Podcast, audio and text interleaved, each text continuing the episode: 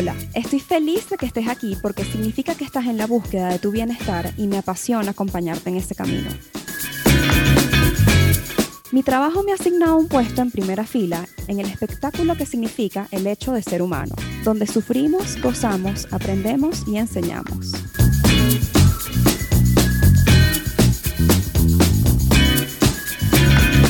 Un espacio dedicado a normalizar la salud mental, donde converso aquellas cosas que yo también en algún momento he necesitado escuchar.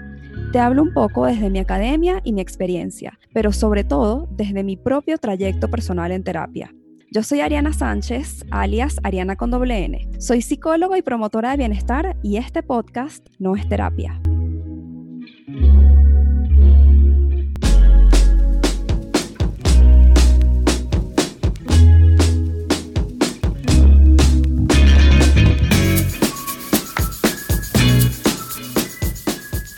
Hola, qué gusto saludarte de nuevo. Eh, he estado alguna, algún tiempito ausente de las redes sociales y hoy voy a hablar, hoy voy a utilizar este espacio para hablar un poco de eso, este, del por qué, pero sobre todo para, para también dejarte algo, ¿no? Porque, bueno, esa es, esa es la finalidad. Estoy aquí sentada en mi espacio de trabajo, mm, prendí una vela, tengo mi palo santo al lado, Kleenex incluso por si acaso este, se escapa una que otra lagrimita, porque hoy vengo a hablar de crisis. El COVID llegó a mi casa, eh, yo estoy bien, gracias a Dios, pero a mis papás, a ambos les dio COVID, se contagiaron. Y em, bueno, pues hemos estado en mi casa navegando esta crisis de salud familiar. Mis padres a estas alturas están muy bien, se han recuperado maravillosamente, gracias a Dios, este, y han estado todo el tiempo en casa. Pero igual fueron días súper angustiantes. Igual quiero rescatar primero lo positivo, ellos están súper bien. Este, no, preferí alejarme de las redes sociales y pues obviamente las personas cercanas lo sabían, incluso hasta mis pacientes. Tuve algunas sesiones que cancelarlas. Este, y bueno, y porque también yo me siento, ¿no? Como en la responsabilidad de, informar, ya que tengo canales para hacerlo. Em, entonces, sabiendo que ellos están bien, pues igual fueron días difíciles. Al principio, cuando yo me enteré de la noticia, yo sentí, lo, lo primero lo primero es que yo entré en negación. Yo dije, no, no, no es posible. Esto no me está pasando. Yo llevo todo un año entero tratando de que esto no pase. yo me molesté con Dios porque yo pensé que yo había hecho un trato con Él de que si a mis papás les tenía que dar COVID, me diera a mí en vez de a ellos. Pero bueno, esto es simplemente una muestra más de que, de que hay muchas cosas que, que no están en mi control en el tuyo tampoco, que me escuchas hoy. Y bueno, nada, yo estaba negada hasta que finalmente pues decidí aceptar radicalmente la noticia, porque mientras yo la negaba, yo estaba luchando contra ella, ¿no? Igual eran muchas las emociones, una montaña rusa para ser específica, este, medio rabia, medio frustración, me dio miedo, me dio mucho miedo y em, sobre todo nervios, ¿no? Y angustia. Em, llevo todo un año este, apoyando a, otras personas, escuchando quizás este tipo de, historias de alguna manera. Y lo hacía realmente sin, sin haberlo yo como tenido en mi casa, ¿no? O sea, como muy empatizada, pero sin haberlo tenido que vivir en carne propia. Y yo siempre he dicho a las personas con las que trabajo, mira, yo te escucho y te acompaño, no solo desde mi formación académica y no solo desde mi experiencia, sino de yo también haber pasado ya por muchas de las cosas este, que quizás tú estás pasando ahorita y que me cuentas. Entonces, bueno, ahora lo viví yo también en carne propia, el tema del COVID, con mis padres, las personas a quienes yo más temía que les fuese a dar. Y este, pues la montaña rusa emocional es más que obvia. es más que evidente que va a estar allí, ¿no?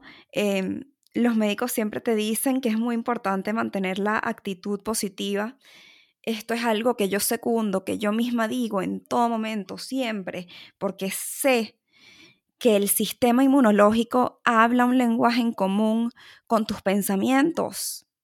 Y sé que tus pensamientos y que tu percepción propia de la salud puede ser un factor protector de tu salud o un factor de riesgo de la misma. Los pensamientos tienen mucho peso aquí. Las emociones, el manejo de las emociones, porque no es que no sientas las emociones, es que las sepas gestionar saludablemente. El tema es que la teoría es mucho más fácil que la práctica. Decir esto es más sencillo que aplicarlo cuando estás en ese momento invadido por esa emoción y además era más difícil todavía porque no era yo la única persona nerviosa, no en mi familia. Mi hermana también lo estaba y ella tenía su reacción a los nervios, mi mamá lo estaba, mi papá lo estaba, todos lo estábamos y todos estábamos expresando esas emociones de alguna manera, ¿no? Si ya lidiar con la emoción propia es difícil, imagínate al mismo tiempo tener que lidiar con la emoción de otro la situación es muy difícil. Este, hoy, ahorita me río y en ese momento también intentaba siempre reírme porque, bueno, yo utilizo eh, el humor como, como, mm, como mecanismo para manejar las crisis y como mecanismo para realmente eh, manejar cualquier situación en la vida que pueda ser difícil, ¿no? Entonces, en ese momento sí, encontraba espacios para la risa, pero era difícil manejarlo. Em, a estas alturas, la crisis es más que obvia. Llevamos un año manejando una pandemia y precisamente hace poco me enteré de, y me enteré por un paciente, de hecho, porque yo también aprendo de ellos. Eh, él me mandó un post eh, como que, mira esto qué interesante. Eh, era un post informativo en Instagram que explicaba que la Organización Mundial de la Salud acaba de acuñar recientemente un término llamado fatiga pandémica. Es curioso porque yo justamente a finales del año pasado, a principios de este año, escribí un artículo para Arauna, la plataforma de noticias em, venezolana, en la cual colaboro como articulista. Escribí un artículo sobre cómo se cansa el cerebro y, y el estado en el que se encuentra la psique o que se encontraba la psique para recibir el año nuevo. Y también grabé un episodio de, este podcast al respecto, el que se llama Cómo se cansa el cerebro, explicando un poco, ¿no? Este, ya a estas alturas, cómo está el cerebro con la situación. Y precisamente viene la Organización Mundial de la Salud a, darle un término, ¿no? Eh, de fatiga pandémica, que es, es ya este estado de cansancio, de fatiga exagerados, causado por la hipervigilancia prolongada que tenemos ya más de un año entero con este tema de saber que hay un peligro real en la calle.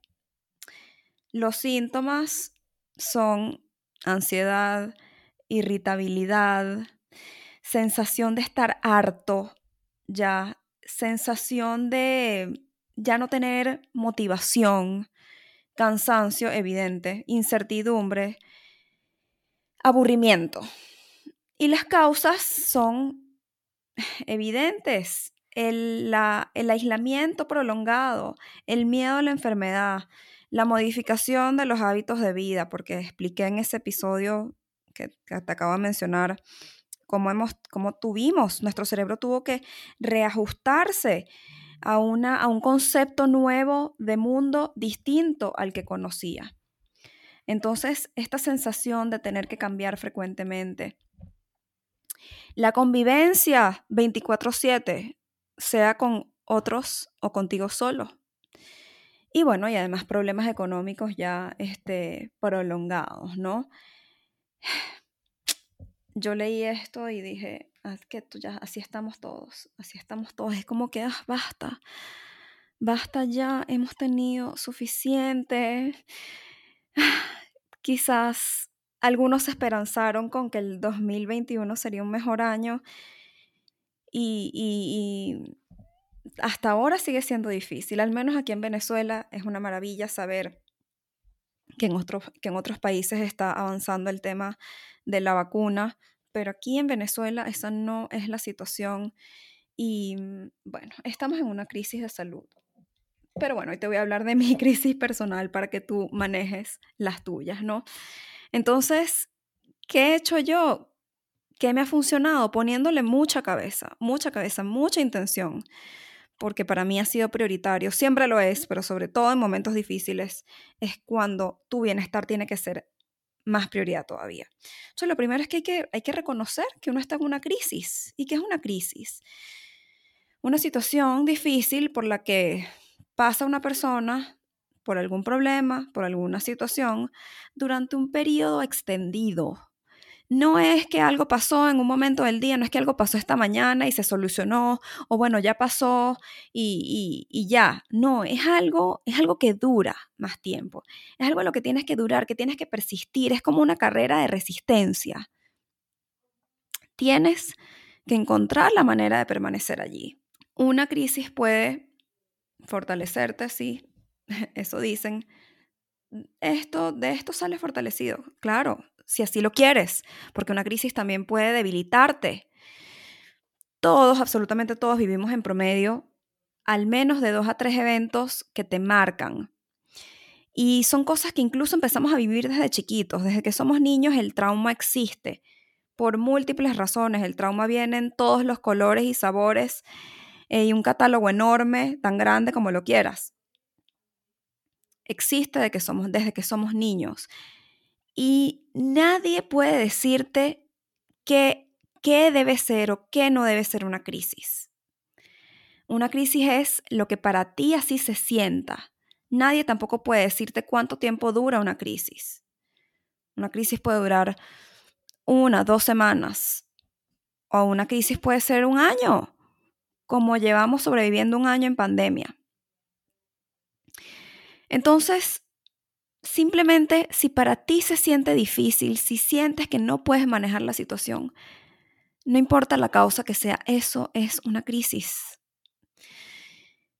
Hay que reconocerlo. Y, lo peor es que intentamos, intentamos no reconocerlo, intentamos como que seguir con la vida, pero, pero hay que darle el espacio por tu salud mental. Entonces, algo que ayuda, que, está, que lo tienes a la mano, un recurso muy sencillo que, que ayuda en estos momentos, es simplemente tomar unos segundos para respirar. Esto lo puedes hacer cuanto quieras, como quieras. Y sé que de repente suena hippie. El tema de la respiración, a mí este, me cuesta un poquito hablar de, de este tema porque creo que mucha gente lo puede ver como que, ay, sí, bueno, inhala, exhala. Pero es que hay una ciencia detrás del inhala, exhala. Es que la respiración es un mecanismo natural que tiene el, el cuerpo para autorregular las emociones. Entonces no, no importa lo que pase, si puedes respirar, si puedes enfocar tu atención en tu respiración unos minutos, te vas a dar cuenta de que estás vivo y que tienes un cuerpo y que estás presente en tu cuerpo y contigo en ese momento. Tu respiración es indicador de tus emociones. Simplemente con respirar y darte cuenta de si tu respiración está corta, si te cuesta, si está acelerada. Eso probablemente significa que hay cosas pasando en tu vida en este momento que son difíciles. Entonces vamos a, vamos a hacerlo en este momentico, vamos a tomarnos unos segundos y lo voy a hacer porque es que yo también lo necesito, para cerrar los ojos y simplemente poner tu mano en el corazón y sentir tus latidos, ellos también son indicador de tus emociones.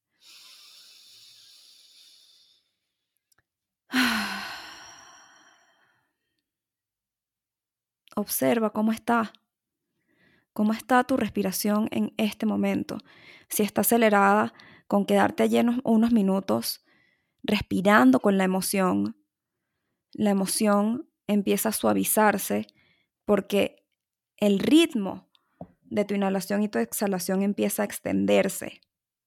Te das cuenta de que estás allí contigo en ese momento. Otra de las razones científicas para sacar a la respiración del campo hippie es que prestar atención a las sensaciones corporales es sumamente beneficioso. Entonces, la respiración te ayuda a conectarte con tu cuerpo, a ver qué rol está jugando tu cuerpo en ese momento, porque mente, emociones y cuerpo no pueden separarse. Cuando uno se enferma, el otro también se enferma. Entonces, es beneficioso prestar atención a las sensaciones corporales y lo que no es beneficioso es interpretarlas. O sea, si yo hago mi ejercicio de respiración y yo noto que tengo un poco de taquicardia, yo noto que tengo la respiración acelerada, está bien que yo me dé cuenta de eso porque puedo hacer algo al respecto. Lo que no está bien es que yo empiece a decir, me va a dar un infarto me va a dar un infarto, a mí se me va a salir el corazón del pecho, esto está demasiado, no, no, no, no, no, no, no, me duele el pecho, me duele la cabeza, a mí me va a dar un infarto. Eso angustia a cualquiera, o sea, yo diciéndotelo ahorita me acabo de angustiar. Solo presta atención a cómo se siente el cuerpo, no te vayas más allá, ¿ok? Esa es em, la intención de la respiración. Eh, te contaba que yo eh, bueno, le, he comentado a la gente con la que hablo, ¿no? Este, la situación del tema del COVID en mi casa, porque, bueno, porque, porque, porque siento que necesito informar y quiero que la gente se cuide mucho, más, más del usual. Yo me cuido demasiado, mis papás se cuidan demasiado, no salen de casa, prácticamente nada. E igual el COVID llegó a la casa de ellos. Entonces siento que tengo que informar que hay que seguirse cuidando, que la pandemia sigue siendo un tema vigente, al menos muy, muy, muy actual en Venezuela. En el mundo en general, porque en Estados Unidos ahorita, igual con las vacunas, hay novedades todos los días en relación a la pandemia. Entonces, em, justamente una paciente que está, eh, pasó básicamente por lo mismo que yo, al mismo tiempo que yo, su papá también está saliendo del COVID, se está recuperando exitosamente, este, por fortuna, y em, estábamos como en, eso al, mismo tiempo, ¿no? Y, ella me decía, este, dame ejemplos, dame ejemplos de cómo hago para, para que no, para no tomarlo tan mal, como para no vivirlo tan mal, no vivirlo tan difícil, porque pues lo estaba viviendo muy difícil yo, yo le explicaba que yo nada más tengo un poquito más de experiencia, ¿no? En la situación, eh, pero que si yo lo logré, ella también lo iba a lograr. Es literalmente la práctica hacia el maestro. Esto la salud mental es algo que se practica todos los días, poquito a poquito. Es igual que cepillarse los dientes. La salud mental, cuidar de ella es un hábito saludable. Tú, para tener unos dientes, unas encías saludables, no basta con que te cepilles los dientes una vez y ya. Es que tienes que estártelo cepillando todos los días, varias veces al día. Para tener una alimentación saludable no es que te comes una comida saludable y ya, es que tienes que estar todos los días tomando la lección de la alimentación saludable. Igual pasa con la salud mental. Tienes que estar todos los días queriendo hacerla una prioridad. Lo único que se necesita es quererlo. Una vez que lo quieres, tú lo haces una prioridad. Y entiendes lo importante que es, sí, buscar tu bienestar a diario, pero sobre todo lograr conservarlo en momentos de crisis. Entonces, esto es lo que yo he practicado, lo que a mí me ha ayudado, lo que yo sé entiendo, aprendo porque lo estudio y que ya sé que al menos algunas personas, algunos de, algunos de estos datos van a funcionar. Entonces el primero ya te lo di, es reconoce que estás en una crisis. Eso nada más lo determinas tú, nadie más te lo dice. Y una vez que reconoces en una crisis, podrás entender que y con esto voy al punto número dos, tienes que bajar el nivel de exigencia y tus expectativas de ti mismo.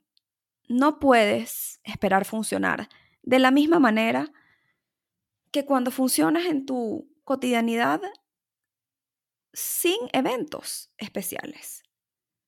No vas a ser igual de productivo. O sea, ubícate, por favor, ubícate. Incluso no tienes que ser productivo. No tienes que serlo. O, o, o, quizás puedes serlo. Quizás puedes cumplir con todas las cosas que te propongas. Pero eso no va a ser saludable para ti. Yo precisamente, ¿cómo lo hice? Mis ejemplos. Yo tuve que distanciarme de las redes sociales. Yo tuve que distanciarme del podcast, de la creación de contenido. Yo tenía muy poca energía y esa poca energía tenía que administrarla muy bien con las cosas más importantes, que soy número uno yo, número dos mi familia y número tres mi trabajo. Esas eran mis exigencias, mis únicas exigencias en ese momento. Y a veces se hacía muy difícil a veces tenía que cancelar sesiones porque o estaba atendiendo algo de mis papás o porque simplemente yo no estaba en el estado mental para, para atender a nadie. Sería una irresponsabilidad de mi parte hacerlo. No estoy en, mi, en, en, mis, en mis niveles normales. Estoy atendiendo una crisis. Entonces, no te exijas tanto. Eh, no va a ser saludable para ti. Yo quizás pudiese podido tratar de mantener todos mis compromisos, pero ¿a qué costo emocional?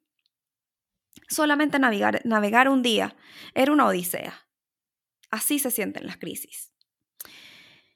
Y esto me lleva al punto número tres, que para tratar de paliar un poco esa crisis y el malestar que sientes en ella es que tienes que tener actos de amor propio en altísimas dosis. Altísimas dosis. Hacer lo que mejor se sienta en ese momento. En algún momento para mí fue simplemente a mitad del día bajar, encerrarme en mi carro en donde yo iba a estar sola y llorar. Porque eso era lo que se sentía bien en ese momento. O a veces era em, bañarme.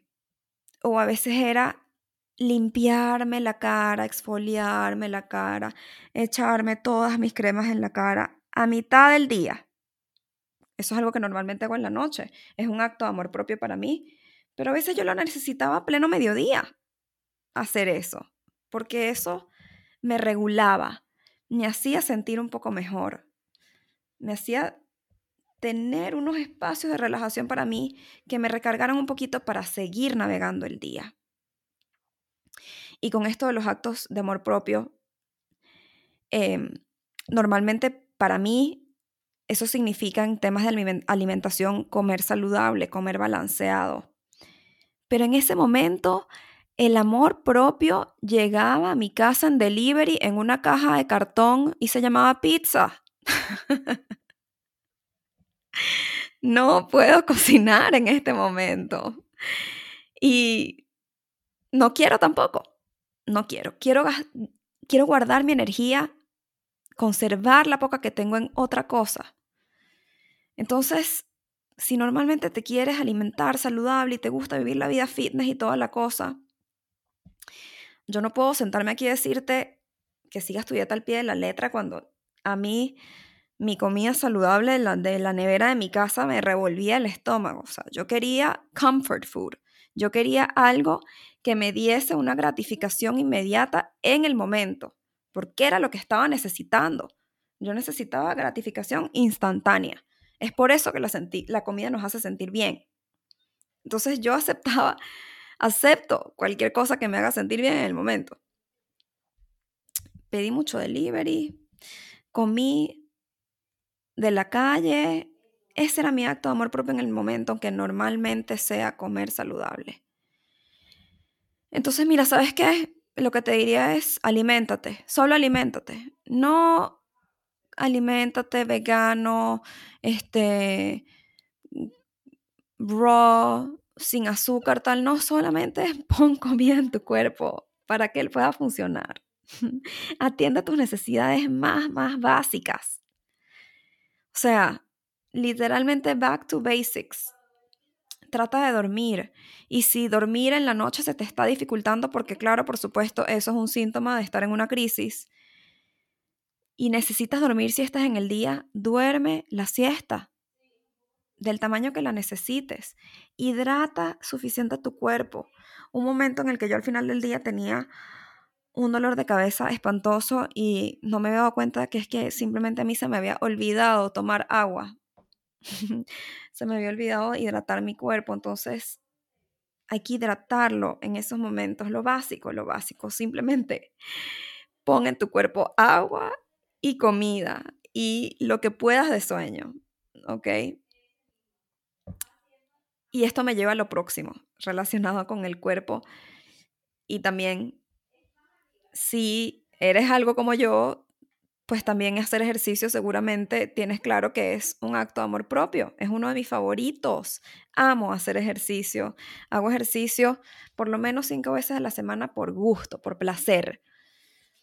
Pero en ese momento, en una crisis, exigirte cumplir el entrenamiento del día, levantar las pesas, nadar tantos metros, correr tantos kilómetros, superar la semana pasada. No, o sea, no. Solamente muévelo. Con que lo muevas es suficiente. Sal a caminar, extiende tu mat de yoga y estira tu cuerpo. Haz unas estiraciones, haz un, saludo al sol, haz un perro dos, una cosa. Respira ahí en tu mat con tu mano en el pecho, sintiendo los latidos de tu corazón. Sube a las escaleras de, de tu edificio, camina por tu apartamento, por tu casa. Ponte al aire libre o sal a correr, si eso es lo que necesitas. Salir a correr también puede ser. O también puede ser que lo que necesites es hacer un entrenamiento súper rudo, súper rudo para quedar tan agotado que, bueno, que, que solamente puedas pensar en cómo se siente tu cuerpo y nada más. Haz lo que para tu cuerpo se sienta bien en ese momento y nuevamente vuelvo con el tema de la conciencia corporal, prestar atención a tus sensaciones físicas y por ende la actividad física están relacionadas con altos niveles de afecto positivo y bajos niveles de afecto negativo. ¿Qué significa esto en español? Que cuando hacemos actividad física, cuando movemos el cuerpo, tenemos más posibilidades de experimentar más emociones positivas que emociones negativas. Y en momento de crisis tú necesitas buscar emociones positivas. ¿Por qué ocurre esto con el ejercicio? porque el bienestar trasciende el momento del ejercicio. Es decir, uno hace ejercicio y en ese momento uno se siente bien, pero eso genera suficientes endorfinas como para que tú puedas sentirte bien el resto del día. El bienestar que te otorga la actividad física trasciende el momento en el que la haces. Entonces, es como pagar por una hora para tener 7, 8 horas de, de beneficios. Así que mueve tu cuerpo. Lo siguiente que te diría es, háblalo, háblalo sobre lo que te pasa. Hay que hablarlo, hay que llorarlo. Siempre va a haber un espacio para la queja. Ten tus sesiones con tu terapeuta, con tu analista, con tu psicólogo. Pídele una sesión adicional si es importante que lo hagas. Yo siempre le digo a todas las personas que, que llevan su proceso terapéutico conmigo que siempre estoy disponible para momentos de emergencia. Siempre que lo necesiten, pueden agendar una sesión extraordinaria o pueden tratar de adelantar su sesión. O pueden llamar si eso es lo que necesitas, entonces hazlo. Hazlo. Y si sientes que, que, no, que no te puedes, que no te puedes derrumbar porque, porque tienes que estar bien para tu familia, cosa que por supuesto yo, yo quería hacer, yo quería drenar mis emociones por un lado para no transmitírselo a los demás, para no transmitírselo a mi hermana, para no transmitírselo a mis padres, yo a ellos les quería transmitir todo lo positivo y todo lo bonito y todo lo esperanzador que yo tenía para dar. Yo quería transmitirles todas mis buenas vibras. Pero las malas también las hay. Lo importante es escoger el espacio en donde depositarlas. Y la terapia es un espacio para eso. Pero no solo la terapia, hay muchos otros. Está el comodín de llamar a un amigo, siempre está el comodín de llamar a un amigo o enviarle una nota de voz. Yo a veces me escribió una amiga y para preguntarme el update y yo de repente mientras le narraba el update empezaba a llorar a mitad de la nota de voz. porque bueno, porque eso era lo que ocurría. Así se estaban manifestando mis mis emociones, ¿no? Entonces, busca ese espacio. También tenía los grupos de, el grupo de mis amigas del colegio, en donde siempre nos apoyamos mucho la, la una con la otra, las unas con las otras, somos varias, y obviamente no soy la única que ha pasado por COVID o con un familiar con COVID en ese grupo, y siempre están todas las demás allí para la otra en ese momento. Y ellas me decían aquí, descárgalo aquí, sácalo aquí, háblalo aquí, dilo aquí, aquí escuchamos. Eso es muchas veces lo que uno necesita. Alguien que escuche. ¿Por qué? ¿Por qué hablarlo es tan beneficioso? Vamos nuevamente al trasfondo de la ciencia, porque ya sabes que así es como me gusta hablarte. Yo quiero traducirte lo, lo que dice la ciencia en palabras sencillas, para que lo entiendas y lo dijeras muy rápido. Y es que hay un alivio importante que se tramita al pasar a palabras lo que uno siente, al tramitar los sentimientos a través de las palabras. Eso genera un alivio, porque lo saco de mi cuerpo y al sacarlo de mi cuerpo genero una especie de distancia con eso que me pasa. Es por eso que hablar, buscar espacios para hablar es tan importante. Y el último tip que te quiero regalar hoy, eh, este, wow, este es fundamental, este es de mis favoritos.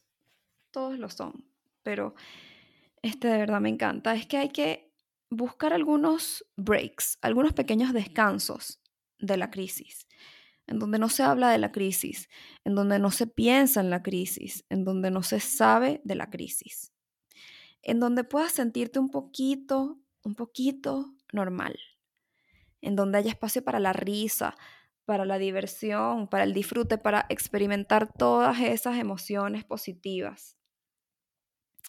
De la manera que sea, tú sabes qué es lo que a ti más feliz te hace. Para mí esos días era hacer binge watching de una serie, no sé qué tanto binge watching porque era, bueno, ver uno o dos capítulos al día, pero era mi momento feliz del día. Y hay veces que eso era en la tarde, en un break en la tarde, o a veces era en la noche, o pues puede ser varias horas en el fin de semana. Busca un espacio de entretenimiento, puede ser ver una película, puede ser este ver a alguien que quieres, puede ser tener un rato de spa casero. Eh, eh, el cielo es el límite aquí para la creatividad. Yo te digo cuál era el mío, que era ver una serie y una serie que me encanta. Una serie que me encanta, fácil, sencilla de digerir. Ha sido New Amsterdam. Eh, me estoy, estoy, estoy, obsesionada con esa serie, que por cierto, la recomendación de la serie la saqué de, este, de series y punto, de arroba series y punto en Instagram, una cuenta de una amiga mía que ve todas las series, las ve todas. Y luego hace un review y una reseña de todas. O sea, las ha visto todas, ¿ok? Yo creo en ella, yo confío en su criterio y tú deberías confiar también porque créeme, ella las ha visto todas las series. Entonces, en momentos de crisis, yo no quiero ver una cosa una cosa criminal, una cosa que haya que pensar demasiado, no, yo quiero un feel good show, ¿sabes? Algo que me haga sentir bien. Y entonces New Amsterdam es una serie médica que, me encanta porque es como, tiene, tiene eh, toda esta visión humanizada de la medicina. Y, y es que, bueno, tienes que verla, pero entonces además hay un psiquiatra que, que me encanta porque, no sé, parece un psicoanalista, es como, es como de hablar, él es de hablar, él no es de mandar medicinas, no es de ir a la raíz del asunto y no ponerle una curita. Entonces, tienes momentos en la serie, yo me pegué aquí a hablar de la serie, que de verdad que estoy obsesionada. Este, hay momentos de la serie en donde estás como que tenso porque son casos médicos, pues. Pero siempre luego encuentran la forma como de hacerte sentir bien y de generar una emoción linda que, bueno, yo, yo soy cero de llorar con, con series ni películas, nada de eso, nunca jamás en la vida. Y con New Amsterdam, y además Ah, estando yo atravesando como que por una crisis, este, me saca una que otra lagrimita. Ay, de verdad, vela, en serio. Vela y me escribes y por arroba Ariana con doble N y la discutimos. Entonces, tómate tu break en el día. En algún momento tienes que ponerle un stop al, a la crisis. Eh, porque es que tienes muchas otras responsabilidades también en el día con las que compartes la crisis y, y tienes que sacar tu día adelante. Y ya de por sí eso es una odisea. Por ejemplo, mi hermana y yo nos tomábamos, nos tomábamos turnos, ¿no? Ella naturalmente suele despertarse más temprano, sale mañanera y yo naturalmente soy más nocturna, entonces yo me quedaba pendiente del celular en la noche hasta tarde, mis papás y ella este, era la primerita en, estar pendiente a primera hora de la mañana de ver si había pasado algo con mis papás en la noche, de preguntarles a ver cómo estaban. Este, mira, yo tengo este, una llamada ahorita, una cosa importante ahorita. Tú, este, por favor, estás pendiente ahorita de mis papás. O sea, como que ponerles ponerles una pausa, un espacio para poder seguir cumpliendo con tus demás cosas, porque es que, es que estoy segura de que tienes otras cosas que cumplir, una vida, una vida llena de muchas otras responsabilidades. Entonces, quizás ya a las, en alguna hora de la tarde es momento de ya poner pausa, poner pausa y tomarte un té, este, leer un rato, hacer algo que, que, que ponga un límite a la crisis para que no te invada y no significa prestar menos atención. Significa que tienes que estarte dando a ti para que puedas seguir en la carrera de resistencia. La regla número uno para poder dar es tener con qué. Y solamente tienes con qué si te estás dando constantemente. Porque si solo das, pero no te das, entonces entras en deuda en deuda emocional y de allí es un poquito más difícil y más largo salir. Gracias por haberme escuchado y gracias por haberme acompañado.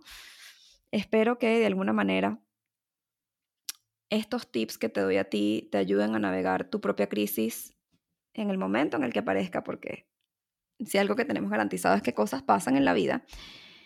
Y Puede ser, estos tips adáptalos a la crisis que sea. Yo acabo de hablar de una crisis de salud, de COVID en mi familia, pero puede ser perder un trabajo, puede ser este, una mudanza, cualquier cambio, no, no, no, tiene que ser que se haya muerto alguien, este, no tiene que ser que, que perdiste todo tu dinero cualquier cosa en la que estés, la palabra en inglés es struggling, ¿no? Con cualquier cosa que sea. Este, aplica esto para que la lleves con más paz mental. Créeme. Es la única manera de que de la crisis salgas fortalecido. Si sabes de alguien que, que, bueno, que, le, que se beneficiaría de escuchar estas palabras, a mí me encantaría que se lo envíes, porque lo bueno se comparte y porque, bueno, porque quiero ayudar, más nada. Nos vemos pronto y gracias.